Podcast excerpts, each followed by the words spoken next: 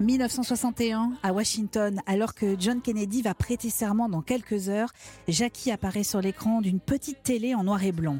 Élégante, séduisante évidemment. Elle porte un bibi, un chapeau créé par Roy Alston. Le chapelier savoure cet instant de gloire en découvrant ces images avant de se rendre dans sa boutique. Une foule de femmes a empli l'espace, son espace. L'élégance de ce beige rosé serait du meilleur effet avec votre carnation et vos cheveux. Cette foule, qu'est-ce qui se passe? Ce qu'il se passe? Alors il se passe que Jacqueline Kennedy a prononcé votre nom, voilà. On en a vendu 50 depuis l'ouverture et il n'est pas encore 10 heures. Alors, c'est lui, n'est-ce pas? C'est bien vous? Vous êtes Monsieur Alston? Dieu bénisse Jackie Kennedy. Bienvenue dans Série-Land, Zoom sur Alston, nouvelle série Netflix signée Ryan Murphy, créateur prolifique depuis 20 ans. Sur son CV, des fictions pailletées, des fictions horrifiques, d'autres politiques. Mais que possède-t-elle en commun et que nous raconte-t-elle de cet homme si peu ordinaire dans le paysage hollywoodien?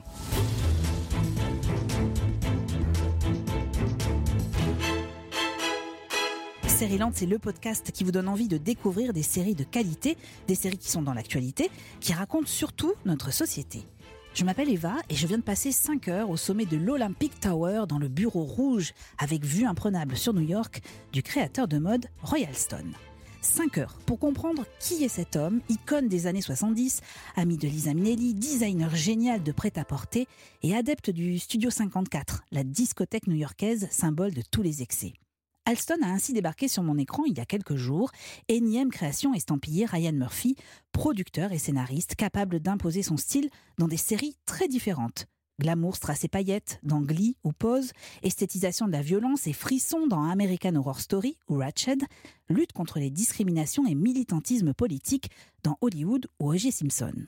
Son œuvre est colossale, jalonnée de chefs-d'œuvre, de quelques échecs aussi. Mais à quoi ressemble cette Amérique peinte par Ryan Murphy depuis des années? Que cherche-t-il à nous raconter de notre société? Quel message politique tente-t-il de nous faire passer? Et que nous raconte-t-il aussi de lui à travers ses séries? Pour évoquer ce destin si peu ordinaire de Ryan Murphy, j'avais besoin de deux journalistes qui connaissent parfaitement l'homme et son travail. Marion Litt est rédactrice en chef chez Combini Binge et Romain Burel, directeur de la rédaction de Tétu, sont les experts de ce nouvel épisode de Seriland. Seriland, épisode 75.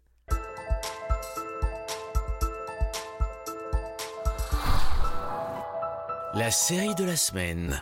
Bonjour Marion Élité. Salut Eva. Très heureuse de vous retrouver pour ce nouvel épisode de Série Land et je vous présente Romain Burel. Bonjour Romain. Bonjour, enchanté. Merci infiniment d'avoir une nouvelle fois aussi répondu présent à l'appel de Série Land. On avait évoqué avec vous dans un précédent épisode, que vous pouvez d'ailleurs toujours écouter, la représentation des personnes LGBTQ+, dans les séries.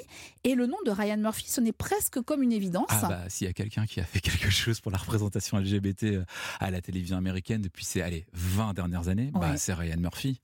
C'est-à-dire à un point d'ailleurs où il y a un, fameux rapport euh, tous les ans qui sort d'une association américaine qui s'appelle GLAD et qui comptabilise le nombre de personnes LGBT dans les séries et fictions américaines. Et quand Glee s'est arrêté, le nombre de personnages a chuté drastiquement oui, parce qu'ils ont manqué de Ryan Murphy à la télévision. Donc c'est quelqu'un qui a apporté euh, bah, de la diversité à une télévision américaine qui en manquait jusqu'au début des années 2000 assez cruellement. Alors on va évoquer son parcours, on va évoquer tous ces personnages aussi euh, qui jalonnent ces séries. On va s'arrêter évidemment sur quelques-unes de ces séries emblématiques. Est-ce que vous avez déjà eu la chance de le rencontrer tous les deux? De l'interviewer, Marion? Très très dur à avoir Ryan Murphy. merci, euh, Netflix euh, depuis qu'il a passé son deal en 2018, euh, mais mais c'est vraiment quelqu'un de quasiment inaccessible. Hein. Alors à moins que Romain ait une révélation à nous faire. moi, j'ai lâché l'affaire. Ah, C'est-à-dire il, y, a non mais oui parce que c'est comme Shonda Rhimes. Hein. Enfin c'est vraiment des personnalités. C'est quasiment injouable. Mm. Là il a dû accorder je crois une interview pour Alston à Vogue me semble-t-il. J'en ai pas vu d'autres. C'est quelqu'un qui parle très très peu. Il y avait un long portrait dans le New Yorker il y a peut-être un an ou deux, qui était où il avait eu le temps de vraiment beaucoup parler, etc. Mais aujourd'hui, en fait, je pense que Madonna parle plus. Mais en même temps, on préférait entendre Ryan Murphy aujourd'hui, non? Bah oui, parce qu'en en fait, moi, j'ai un milliard de questions à lui poser. Bah, nous tous, nous tous. notamment sur cette sur ce sur cet Alstom qu'on a tous regardé. on, y vient, on y vient, Romain. Eh ben alors bougez pas, parce que on va commencer avec Alstom justement, histoire d'un créateur de mode dans les années 70 qui a incarné avec brio, moi je trouve par Ewan McGregor. Vous allez me dire ce que vous en pensez. Très simple. Est-ce que vous avez aimé ou pas Alston, Romain? Alors, je trouve que le sujet est excellent. C'est-à-dire qu'en fait, moi, je ne connaissais pas Roy Alston, euh, ou alors très très mal en tout cas, euh, avant cette série. Je trouve que l'histoire, elle est incroyable. Quand on a vu euh, plein de biopics sur la mode, comme Saint-Laurent, etc., on, se dit, mais quel personnage, mais bigger than life, quoi. Mmh. Vraiment. Je trouve Ewan McGregor absolument génialissime. Il, a une espèce de jeu de, où il a il s'est construit un espèce de personnage qui, où il a beaucoup évidé son jeu d'acteur. Il y a un truc vraiment, je le, je le trouve incroyable. Mais, Ceci étant, je, trouve le sujet tellement génial que ce que j'en vois exécuté en cinq épisodes, je reste un peu sur ma faim. Quand même, je trouve que les décors sont viscontiens, c'est absolument dingo de se balader. Je suis euh, assez vieux pour avoir connu les années 80, en tout cas, euh, d'en avoir un vague souvenir quand j'étais jeune. On les sent, on les on les retrouve, on est d'accord. Marion, qu'est-ce que vous en pensez, vous, d'Alson Vous avez aimé ou pas? Je suis un petit peu euh, sur la même ligne que Romain, c'est-à-dire que moi, il y a des choses que j'ai appris en regardant cette série. Bon, euh, comme euh, toute personne qui a grandi dans les années 80-90, je suis un peu fascinée par les années 70, une époque que je n'ai pas vécue mais qui est vachement fantasmée. Et du coup, moi, j'ai adoré découvrir des choses comme la bataille de, Versailles en 1973, où il y a les couturiers américains et français qui, qui se donnent rendez-vous au château de Versailles pour, pour comparer voilà, leurs talents. j'ai trouvé que, enfin, il y a le Studio 54 aussi, j'en ai beaucoup entendu parler, mais vraiment, moi, c'est un truc, voilà, je suis un petit peu trop jeune pour vraiment avoir été à fond dedans donc on je est tous, ça, tous, trop jeunes. Ouais, en plus, oui, Mais euh, quasiment. du coup, c'est euh, voilà, c'était ça, tout ça, c'était assez passionnant. Quand on aime la mode et quand on est ultra fan d'Ewan McGregor aussi, comme moi depuis euh, très longtemps. Du coup, j'étais ravie de, de, le voir dans une production Ryan Murphy, même si ça pourra relancer la question de et, euh, un acteur euh, hétéro qui joue euh, un personnage gay. Mais en tout cas, Ewan McGregor, il a prouvé déjà depuis très longtemps. Moi, je l'avais découvert dans Velvet Goldmine de Todd Haynes, où il jouait déjà une superstar gay. et en fait, il sait très bien faire ça. Maurice aussi, il joue un rôle gay. Ouais, ouais. c'est une exception chez Ryan Murphy que de voir un, un, un, oui, c'est vrai, ça reste assez rare. hétérosexuel jouer un, rôle homo. c'est sûrement parce que c'est un projet dont il hérite. Hein. C'est pas un, projet dont il était à la base.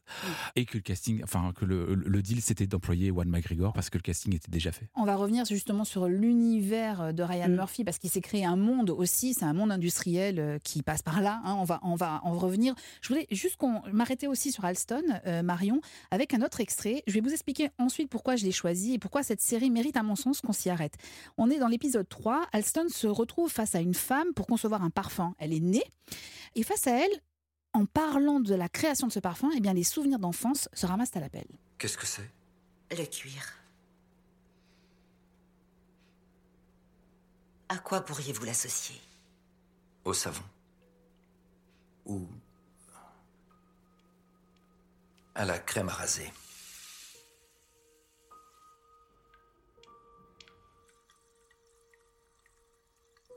C'est bien. Et que vous évoquent ces odeurs? La complicité. C'est quoi ces conneries? L'acceptation.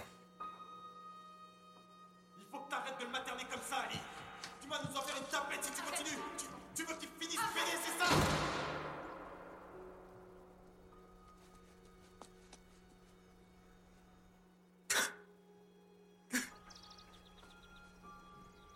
Je sais combien ça peut être douloureux. Mais nous sommes en train de faire du bon travail. Repassez me voir dans la semaine.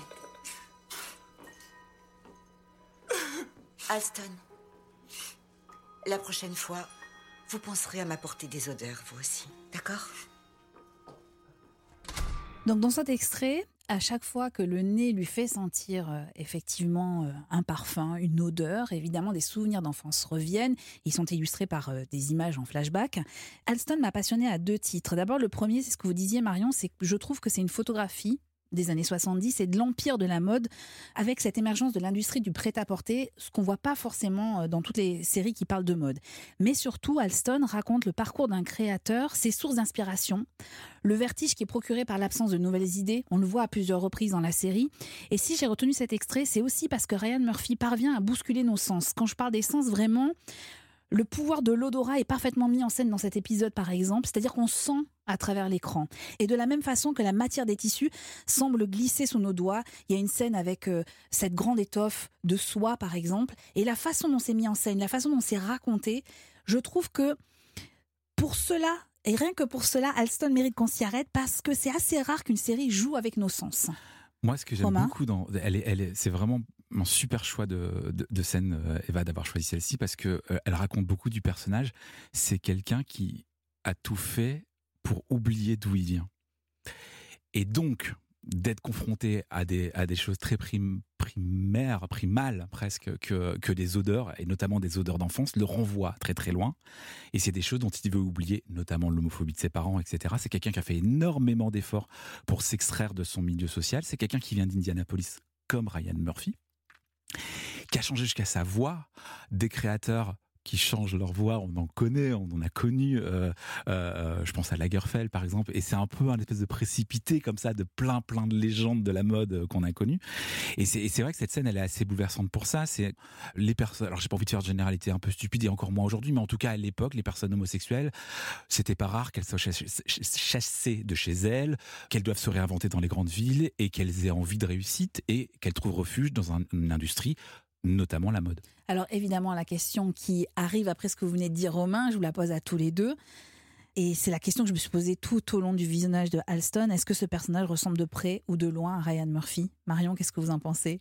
Bah, on peut y voir euh, clairement euh, un sous-texte assez méta euh, dans la mesure où Ryan Murphy est quand même assez critiqué depuis qu'il a rejoint l'écurie Netflix donc en 2018 pour un deal de 5 ans je crois, 300 millions de, 300 millions de dollars. De les séries qu'il a sorties euh, dans cette euh, grosse industrie, euh, on, lui reproche un peu d'être maintenant édulcoré, de s'être fait bouffer en fait par le business et, c'est un peu ce que raconte Alston. C'est un homme ultra créatif qui se fait bouffer par les, traders de Wall Street en fait, jusqu'à perdre son nom, jusqu'à voir donc son identité diluée. Et c'est un petit peu ce qui peut être reproché à Ryan Murphy. Et aussi justement, vous parliez de, ce, problème d'inspiration aussi. On en demande toujours plus à Ryan Murphy. Il est ultra prolifique. 20 ans. Il a fait une quinzaine de séries, euh, sans parler de ses films. Donc ça veut dire que, euh, enfin, on lui demande, euh, comme Alston avec ses collections capsules tous les six mois ou tous les ans, de se renouveler créativement. Et en fait, je pense que c'est dur. Et effectivement, il a peut-être un peu projeté sa personne dans, dans ce personnage, ce, couturier ouais. Bigger Than Life. Qu'est-ce que vous en pensez, Romain, bah, aussi? Vu qu'il n'accorde pas d'interview, et notamment à Tétu, eh forcément, on est un petit peu obligé de le chercher dans ses, euh, dans ses créations. Et c'est vrai qu'on se dit que ce, que ce personnage, euh, qui fait faire plus que qu'il ne fait d'ailleurs aussi, qui est très très bien entouré, ressemble euh, beaucoup à ce showrunner insaisissable à qui on demande effectivement énormément et qui, à un moment donné, finit, finit sec et perd le contrôle absolu de sa création. Alors, je voudrais simplement vous dire en quelques mots le parcours de, Ryan Murphy, parce que tout le monde ne, le connaît pas. Euh, euh, c'est la vie d'un petit garçon euh, né en 1965 dans l'Indiana, famille catholique irlandaise. son quotidien est rythmé par la chorale de l'école catholique où il est scolarisé jusqu'à l'âge de 14 ans. Il avait alors deux passions, Ryan Murphy, c'était la télévision. Il était fasciné par l'objet télé, et puis il voulait devenir pape. Oui, il avait envie de devenir pape. On veut, tous devenir pape. C'est hein, vrai? Ah bah vraiment, hein. Romain, je vous laisse responsable de de vos propos. Adolescent, il va adorer tous les spectacles de fin d'année, les comédies musicales. Il écrit dans le journal du lycée.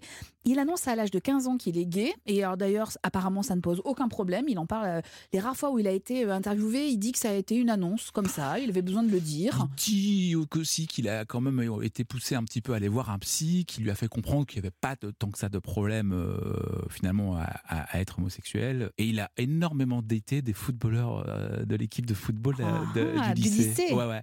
Il a eu euh, comme ça, ce qui l'inspirera beaucoup, notamment dans Glee plus tard. C'est vrai, exact. Alors, c'est ce qu'il dit d'ailleurs. Il dit toutes mes séries sont ancrées dans une des obsessions de mon enfance. Hein. Alors, on comprend mieux. Alors, la suite, ce sont des études supérieures, les premiers pas comme euh, professionnel, comme journaliste. Puis l'envie irrépressible d'écrire des séries, mais le succès va pas arriver tout de suite. Il faut attendre 2003 avec Nip Tuck, qui va être sa première euh, grande série où il impose peu sa marque de fabrique hein, et son talent qui va décliner ensuite dans des séries très différentes. Et vous le disiez, Marion, il devient un peu le pape de l'audiovisuel en quelque sorte en 2018 avec ce contrat pour Netflix, un contrat sur cinq ans. Côté vie privée, il est marié au photographe David Miller avec qui il a deux enfants, Logan et Ford. Alors je vous propose de refermer cette parenthèse Alston et sortir de ce bureau rouge euh, vermillon pour s'intéresser aux autres personnages qui parsèment l'œuvre de Ryan Murphy depuis plus de 20 ans. Et voilà le moment du décryptage de la semaine. Marion, j'ai une question très compliquée. Vous me dites hein, si c'est possible ou pas. Mais est-ce que pour vous, quels sont les thèmes récurrents qui se dégagent euh, de toutes les séries estampillées euh, Ryan Murphy? Alors, euh, il y a quelque chose de l'ordre de Ryan Murphy. Il est un peu obsédé par tout ce qui est beau, tout ce qui est charmant, et d'un côté, et de l'autre, tout ce qui est dérangeant, tout ce qui est tordu. Il est fasciné par Hollywood parce qu'à Hollywood, on trouve tout ça en fait. Donc, on trouve des gens très très beaux qui peuvent être des monstres et, et, vice versa. Et du coup, je pense que c'est vraiment, voilà, une de ses obsessions. On le voit dans American Horror Story. voilà il euh, y a beaucoup de jambos qui sont complètement tarés dans cette série. Et en fait, on a vraiment l'impression que c'est une déclinaison aussi. Enfin, euh, Hollywood, euh, c'est l'usine à rêve. Je pense qu'il le voit sans cynisme, vraiment comme ça, qu'il a toujours été ébloui par Hollywood, mais qu'il est quand même, il, il, voit, il n'est pas non plus naïf sur ce qui s'y passe en fait. Du coup, avec tout ce qui s'est passé depuis 2017 à Hollywood, on a l'impression qu'il est, je sais pas, qu'il qu'il raconte à sa manière créative ce qui se passe dans notre société vraiment et ce qui se passe à Hollywood. Romain, est-ce qu'il fait partie de ces créateurs dont, quand vous voyez le nom, vous vous, jetez dessus de suite Alors, de euh, pas sur le créateur, hein, sur la série en question, parce que je vous vois arriver. Non, non, mais euh, euh, clairement, d'abord, on peut pas y échapper. C'est-à-dire que la, production de Ryan Murphy, c'est quand même plusieurs séries par an. Donc, en fait, de facto, il y a toujours un, Ryan Murphy de la, saison. ouais, on, regarde, mais bon, alors, c'est pas le seul taulier de la, télévision américaine. Si non, il y a Shonda dont on a déjà parlé aussi. Euh, c'est quelqu'un euh, qui, qui, compte aujourd'hui euh, énormément, mais, mais, mais c'est pas le seul. Moi, ce qui m'intéresse chez lui, c'est que souvent, en fait, il, il, nous apprend aussi quand même à nous, personnes LGBT, parce que c'est quelqu'un qui montre souvent les, les, minorités, hein. alors pas que LGBT d'ailleurs. Il essaye en tout cas de, de, nous, de nous rappeler ce qu'est notre passé. C'est pas un truc très très évident parce que c'est pas un truc qu'on se transmet de facto et on a un vrai problème d'ailleurs de transmission dans la communauté LGBT et, et ce travail là il le fait. ou alors, parfois même, il essaie de le réinventer en disant voilà ce que ça aurait pu être si si la vie avait été moins dégueulasse, si Hollywood n'était pas une machine à servir euh, les personnes noires, les femmes et les homosexuels. Euh, voilà, donc c'est quelqu'un dont, dont, le travail politique m'intéresse un peu. Mais moi, c'est, je suis souvent plus ébloui par la facture euh, en surface, pour pas dire superficielle, des choses chez lui plus que par ce qu'il me raconte politiquement. Vous m'avez fait toute la transition, Romain. C'était pas mis d'accord, mais c'est formidable parce que parmi les gens dans lesquels il excelle, il y a quand même toutes ces séries Strass et paillettes. Enfin, c'est comme ça que je les appelle, qui font du bien. Alors, je pense à Glee, évidemment. Mais il y a aussi une fiction qui est très festive et à la fois très politique. C'est Pause. J'en parle parce que la troisième saison est en cours sur Canal+. Pour comprendre de quoi parle la série si vous ne l'avez pas vue, on va revenir dans la saison 1, extrait de l'épisode 1. Où t'as appris à danser comme ça? Comment tu t'appelles Damon. Ah, enchanté, moi c'est Blanca. Alors Comment ça se fait qu'un garçon avec autant de talent se retrouve à danser devant une bande de camés? Tu veux devenir danseur professionnel? Non, je veux devenir une star. Comme nous tous, chérie. T'as pensé à rejoindre une house? Une quoi? Une house, c'est une famille que tu choisis. Moi, je suis une Mother. Je dirige ma maison, je m'occupe de mes poulains et je les loge si besoin. On fait des compètes dans le nord de Manhattan. Et je cherche à adopter un jeune avec tes capacités. Ben, j'ai envie de faire plus que de simples compétitions. Je suis venu ici pour rejoindre une vraie compagnie. Désolé, on cherche pas la même chose. J'ai de vrais rêves. Oh, et tu crois que tes rêves à toi sont plus vrais que les miens? C'est quoi ces balles dont tu parles exactement? Un ball, c'est une réunion de personnes qui sont généralement mal vues partout ailleurs. La célébration d'un style de vie que la société peut pas accepter, et encore moins honorer, bien sûr. Il y a des catégories, on s'habille en fonction, et on défile. Il y a des votes et des trophées. Oh, et on peut se faire du pognon? Mieux que du pognon. Tu peux carrément te faire un nom si tu parviens à rapporter une victoire ou deux. Et dans notre communauté, la réputation est ce qu'il y a de plus important. Nouvelle catégorie. On vibre.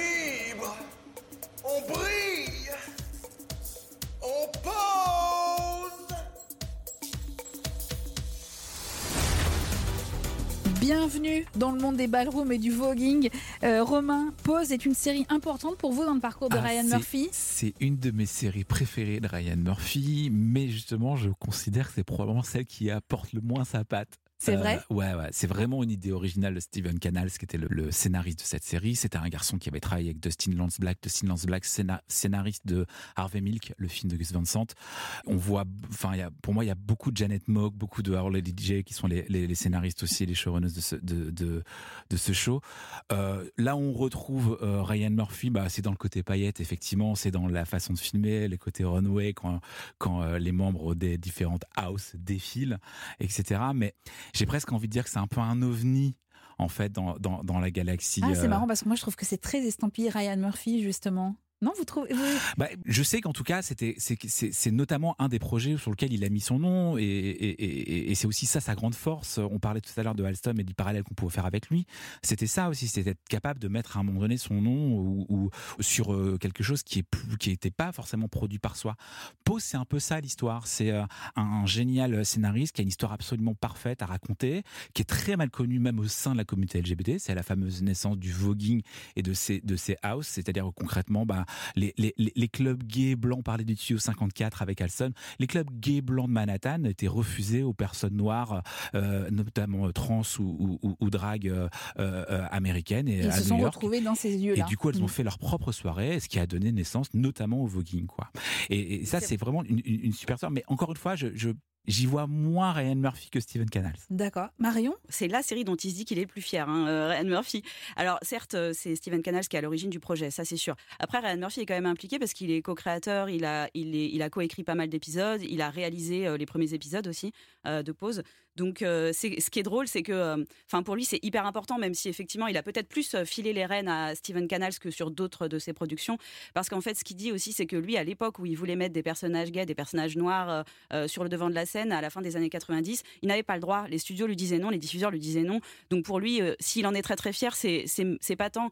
Si, pour ce qu'elle raconte, évidemment, le monde des ballrooms, c'est euh, c'est génial de raconter cette histoire-là. Mais c'est tout le message politique qu'il y a c'est tout le derrière. message politique qu'il y a derrière. C'est le fait aussi que Pose, euh, c'est euh, la production télévisuelle qui restera comme euh, la, celle qui a battu le record de mettre en avant un cast trans autant de- devant que derrière la caméra. On parlait de hum, Janet Mock et de Our Lady G. euh, c'est aussi euh, des personnes qui ont été donc révélées euh, grâce aux productions Ryan Murphy. Janet Mock, elle, elle travaille sur une autre production. bah, elle a travaillé sur Alston ou sur. Oui, je sais elle plus. a travaillé sur Alston, il me semble. Oui, tout Ouais, à voilà. fait. ouais. Et donc c'est pareil, c'est euh, en fait il a encouragé Janet Mock aussi à, à réaliser euh, chose qu'elle avait jamais fait. Euh, elle est devenue la première femme trans et racisée à réaliser un épisode de série. Donc il y a vraiment un peu un truc de historique avec Pause et je pense que c'est aussi pour ça qu'il en est très fier. Mais il est, Oui. très, il est très conscient aussi aujourd'hui qu'on est obligé de, notamment quand on se saisit des vies des personnes concernées, de leur faire de la place. Et ça, c'est Oui. ça, c'est quelque chose qui est très important. Je- Il a appris pour je lui. pense. Il faisait Ouais, pas ça avant, il, mais il euh, est, il est très malin, mais et in fine, c'est pour ça aussi qu'il insiste beaucoup pour que euh, euh, des, per- des personnages euh, LGBT soient joués par des personnes concernées. Quand il fait un film que moi j'aime pas beaucoup, qui s'appelle Boys in the Band, il décide que tout le cast, parce que ça ne parle que de personnes, de d'hommes homosexuels, tout le cast sera composé d'acteurs ouvertement homosexuels. Donc je trouve que c'est politiquement ça c'est quelque chose d'im- d'important et qui restera aujourd'hui c'est très difficile voire inconcevable de, de, de, de donner euh, par exemple un rôle trans à une, à une personne euh, euh, cisgenre c'est-à-dire qui Oui. qui serait pas concernée par la chose qu'il a fait sur Nip Tuck avec euh, Franka Jensen euh, qui Ah, mais où- jouait. euh, oui, mais mais c'était mais c'était il y a 20 ans. on est Voilà, d'accord, hein. c'est là où on voit que Ça avance. Exactement. Ouais, bien sûr. exactement. Alors, en tout cas, quand on vous écoute, on comprend bien qu'il s'est créé un, un univers autour de lui. C'est-à-dire qu'il a ses scénaristes aussi avec qui il travaille, ses acteurs fétiches. hein. Je pense à je pense Pop. Voilà. dire. Et une industrie, euh, tout à fait. Et alors, c'est marrant parce que ça se retrouve aussi dans les séries parce qu'il y a souvent des clins d'œil d'une série à l'autre. En fait, je ne connaissais pas Alston en fait avant de voir la série. Et j'ai re-regardé Pause et en fait, à plusieurs reprises. Euh, les personnages de Pause disent Ah, bah, je suis habillée en Alston aujourd'hui. Euh, vous avez O.J. Simpson dans un des épisodes de Pause dans cette saison 3 qui renvoie effectivement à la série qu'a faite euh, aussi Ryan Murphy. On comprend qu'il s'est créé un peu son monde aussi, son industrie et à la fois son monde créatif. Et je le disais tout à l'heure, sa carrière, elle va décoller quand même avec Nip Tuck, qui est une forme d'esthétisation de la violence, qu'il a ensuite poursuivi d'ailleurs avec American Horror Story, en tout cas à mon sens. Et je trouve que l'an dernier, il y a une série qui est arrivée sur Netflix, c'est un peu le combo entre Nip Tuck et American Horror Story, qui est Ratched. Vous avez dû supporter tellement de souffrances, n'est-ce pas? Mais un esprit malade n'a aucune chance de guérir seul. C'est pourquoi demain est un jour si important pour vous. Vous serez enfin libéré. Grâce au traitement, vous serez une personne complètement différente. Je vous le promets. Détendez-vous. Autant vous dire que j'étais pas du tout détendue, évidemment, en découvrant cette série, qui, pour faire simple, est en fait l'histoire de Mildred Ratched, qui est l'infirmière de vol au-dessus d'un nid de coucou. Voilà, pour faire euh, très simple, elle est incarnée par euh, Sarah Paulson, qui est aussi une des actrices fétiches euh, de Ryan Murphy. Romain, est-ce que vous seriez d'accord pour dire que Ryan Murphy a quand même une espèce de fascination pour la violence et de l'esthétisation de la violence? Ouais, ouais, bon, clairement. Et alors, moi, ça fait partie des séries que je sais pas, j'arrive, j'ai vraiment du mal à regarder. Moi, les ah, trucs qui font flipper, c'est très, difficile. je crois qu'autour de la table, il y a que Marion qui regarde tout American Horror Story et tout Ratched. J'aime bien le côté un peu clipesque, un peu, un peu, un peu gaguesque, tout ça, qui me rappelle euh, les, euh, les clips d'Alice Cooper. Il y a un côté un peu comme ça, un peu, un, peu ridicule et tout. Moi, ce, que, ce qui m'a vraiment plu dans, dans Ratched, et là, je pense que c'est une série beaucoup plus politique que ce qu'on croit. C'est qu'en fait, et notamment quand on, écoute le, trailer, là, c'est qu'en fait, ma petite théorie, elle vaut ce qu'elle vaut, hein, euh, mais je pense qu'il parle des thérapies de conversion qui font énormément de débats aux États-Unis, qui commencent à faire un débat en France. Alors je dis commence parce que vraiment, c'est pas une question réglée, euh, réglée encore, notamment politiquement. Les thérapies de conversion entre guillemets. Pour faire court, c'est euh, l'idée qu'on puisse changer l'orientation sexuelle de quelqu'un, et notamment forcément une personne homosexuelle, pour la faire devenir hétérosexuelle à travers euh, euh, soit des psychothérapies de choc, voire des électrochocs. Ce sont des, séquences qui ont eu lieu notamment aux États-Unis, où il y a encore des courants, notamment religieux, qui pensent qu'on peut changer l'orientation sexuelle des genres. Et quand vous écoutez le trailer, ça ne parle que de ça.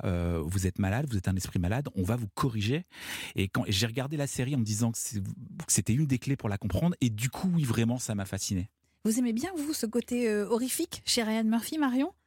Oui, parce que quelque part, euh, encore une fois, il nous montre le côté d'Hollywood euh, qu'on veut pas voir, mais en fait, ça se passe aussi comme ça. Il y a beaucoup de violence, il y a beaucoup de violence physique envers, voilà, envers les minorités. moi, ce que j'adore aussi dans, Ratchet, c'est le, changement de perspective. En fait, on prend un film Volotunani Coucou, film culte, film culte, mais en fait, moi, je l'ai regardé, je l'ai revu avant de regarder Ratchet. Film très problématique rétrospectivement quand on le revoit. c'est vraiment Jack Nicholson et son personnage est porté comme un, un grand rebelle, voilà, contre l'institut euh, l'institution psychiatrique, il est quand même accusé de viol. Il n'y a pas d'histoire, on ne sait pas ce qui se passe.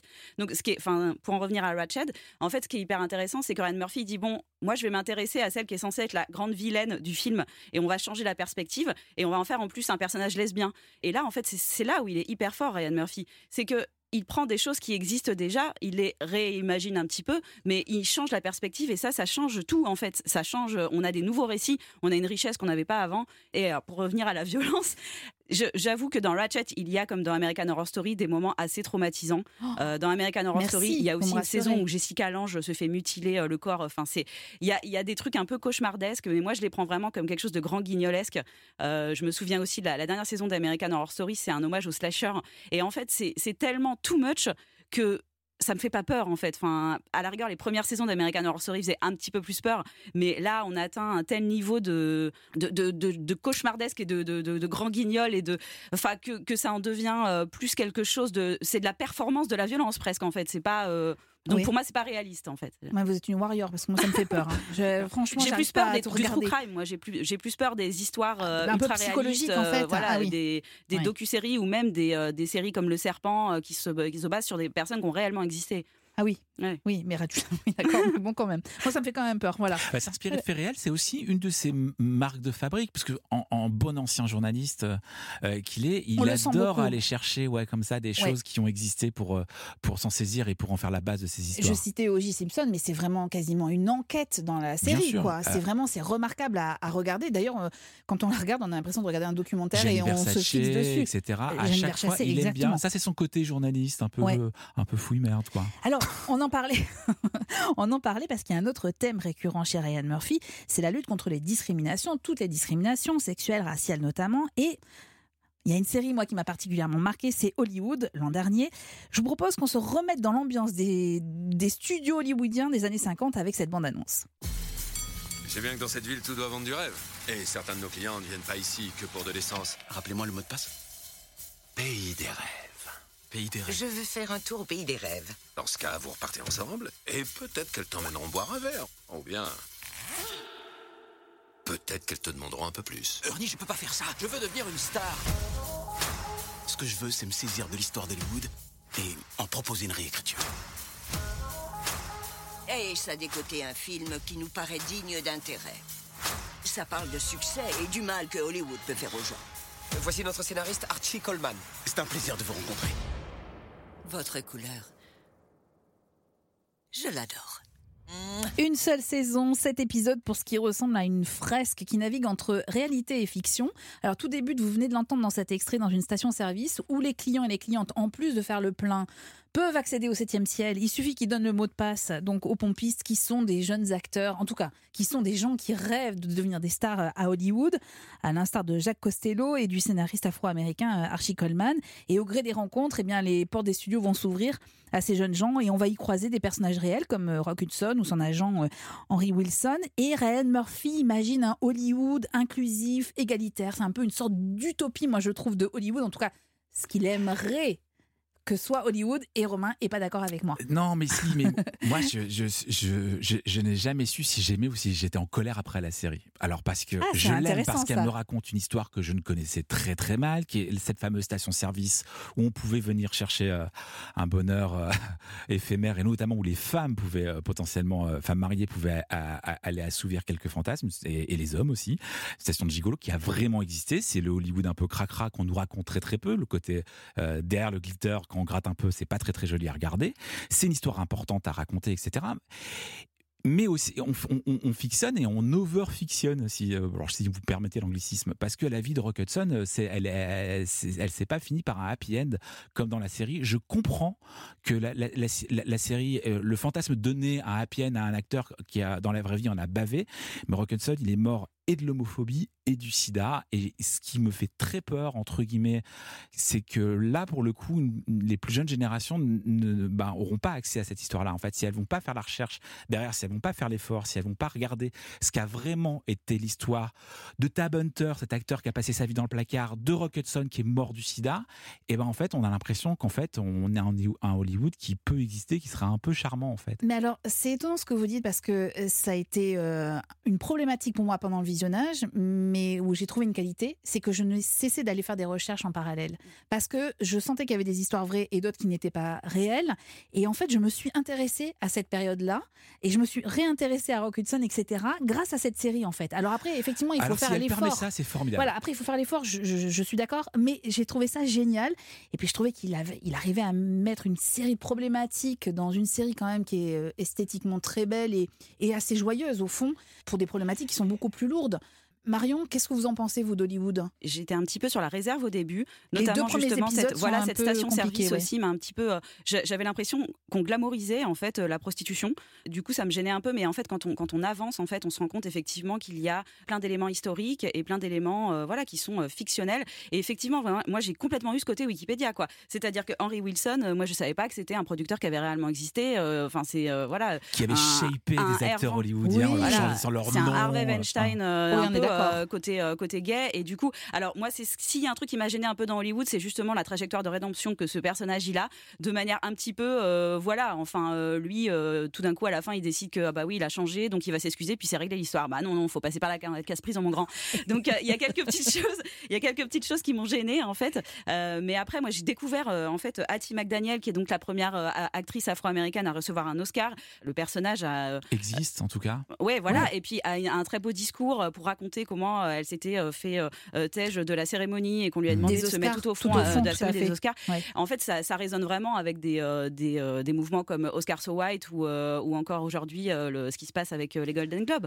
Je trouve pas que c'est tant que ça une utopie. Je vois, il y a un côté un peu fantasmant qui peut être bizarre parce qu'il est mis sur certains aspects mais pas d'autres.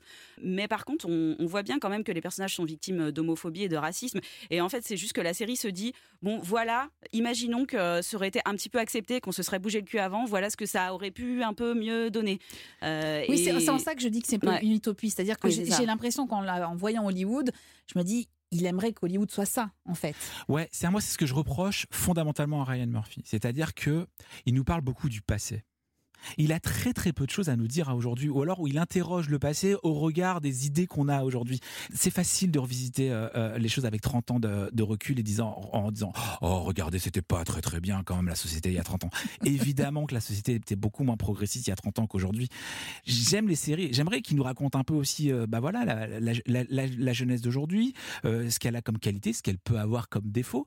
Et ça, je sens qu'il est beaucoup moins, moins, moins, moins à l'aise. Je pense que c'est ouais, ouais, c'est par rapport à son âge aussi, tout simplement. En fait, les showrunners qui aujourd'hui ont 50, 60 ans, ils savaient raconter l'époque où ils avaient 20, 30 ans et ils passent la main en fait aujourd'hui. on a de, de, très belles séries queer qui sont racontées par d'autres personnes aujourd'hui. En fait, Ryan Murphy, je pense qu'il s'est vraiment donné pour mission de, de nous raconter la d'une perspective LGBT notre histoire en fait de la de la pas de la réécrire vraiment, c'est pas ça, c'est juste de l'écrire en fait parce que elle était là, mais elle était invisibilisée. Et donc lui, il le fait à sa façon. Alors il le fait peut-être en over-fictionnant pour reprendre ton expression Romain, certes, mais moi je trouve qu'il fait un travail ultra important parce qu'on peut pas, les jeunes euh, aujourd'hui, pour penser le, présent, il faut euh, voir le passé. Et en fait, si l'histoire LGBT n'a pas de passé à la télévision, à Hollywood, au cinéma, euh, et ben ça fonctionne pas non plus et on peut pas se, trouver une identité. Donc je trouve ça hyper intéressant, moi, ce qu'il fait.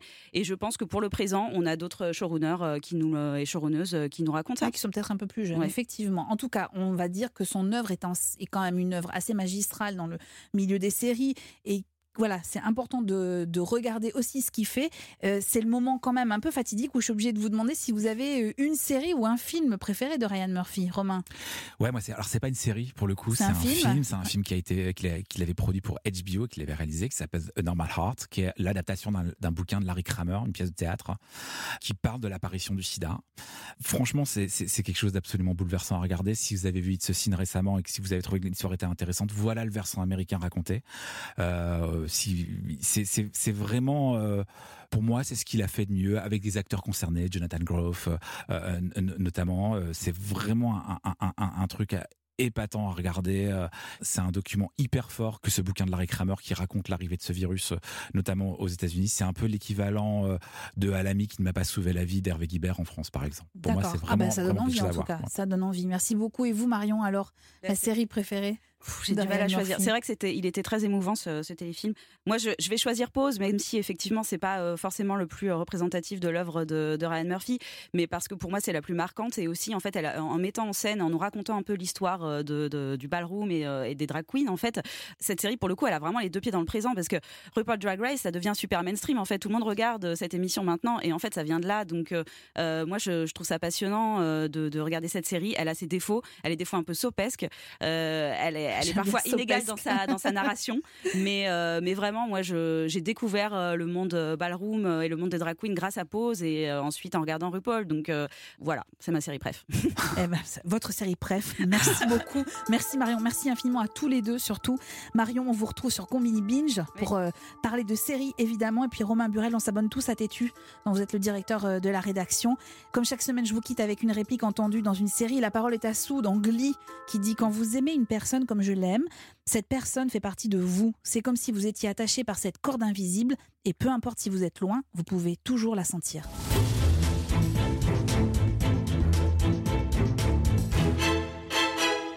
Dans le prochain épisode, on change totalement d'univers. Je vous propose une masterclass avec la scénariste et directrice de collection de la série à succès de TF1, HPI. Alice Chegaré-Bregno nous racontera les coulisses de cette création française qui rassemble chaque semaine des millions de téléspectateurs. Land est un podcast Europe Studio produit par Timothée Magot, réalisé par Christophe Pirot et préparé en coulisses par l'équipe composée de Clémence Olivier, Magali Buteau et Salomé Journeau. Vous pouvez nous retrouver sur toutes les plateformes de podcast et pour nous laisser des commentaires, rendez-vous sur le groupe Facebook. Mais attention dans Land, vous le savez, la règle ne change pas, pas de spoil. Et puis abonnez-vous, comme ça, on ne se quittera plus.